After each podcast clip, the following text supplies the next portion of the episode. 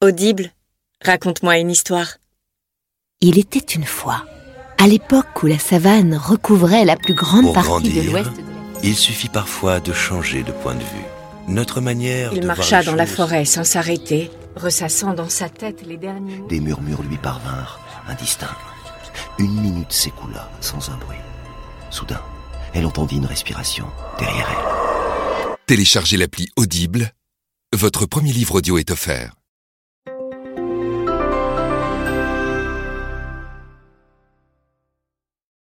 Bonjour, l'éditorial du Figaro du 22 novembre 2019 par Philippe Gély.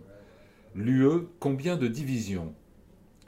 Que dire d'une alliance militaire dont le principal garant américain met en doute son engagement de solidarité envers les autres membres, décide sans consultation de se retirer du théâtre syrien et abandonne ses supplétifs kurdes à leur pire ennemi?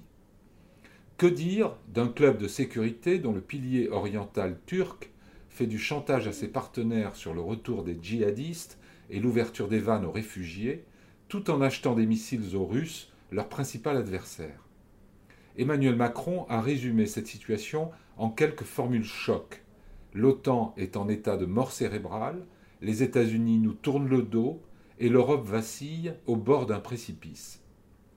Même si l'on fait crédit au président français d'avoir tenu un langage de vérité dans The Economist au début du mois, la question de son objectif reste posée. Certes, la clause de solidarité, l'article 5 de l'Alliance atlantique, pèse bien plus lourd que les budgets de défense de ses membres. En mettant en doute son automaticité en faveur du petit Monténégro, Donald Trump a gravement entamé sa force de dissuasion. Mais avec sa rhétorique à l'emporte-pièce, que fait d'autre Emmanuel Macron? Vladimir Poutine, dont toute la politique étrangère vise à affaiblir l'OTAN, peut se frotter les mains de le voir ainsi jeter le bébé avec l'eau du bain. Le calcul du candide président français serait de réveiller les Européens, pressés de reprendre le contrôle de leur destin et de se comporter en puissance géopolitique à la faveur de leurs efforts budgétaires exigés par l'ogre américain le vieux rêve d'une défense européenne reste à l'état embryonnaire.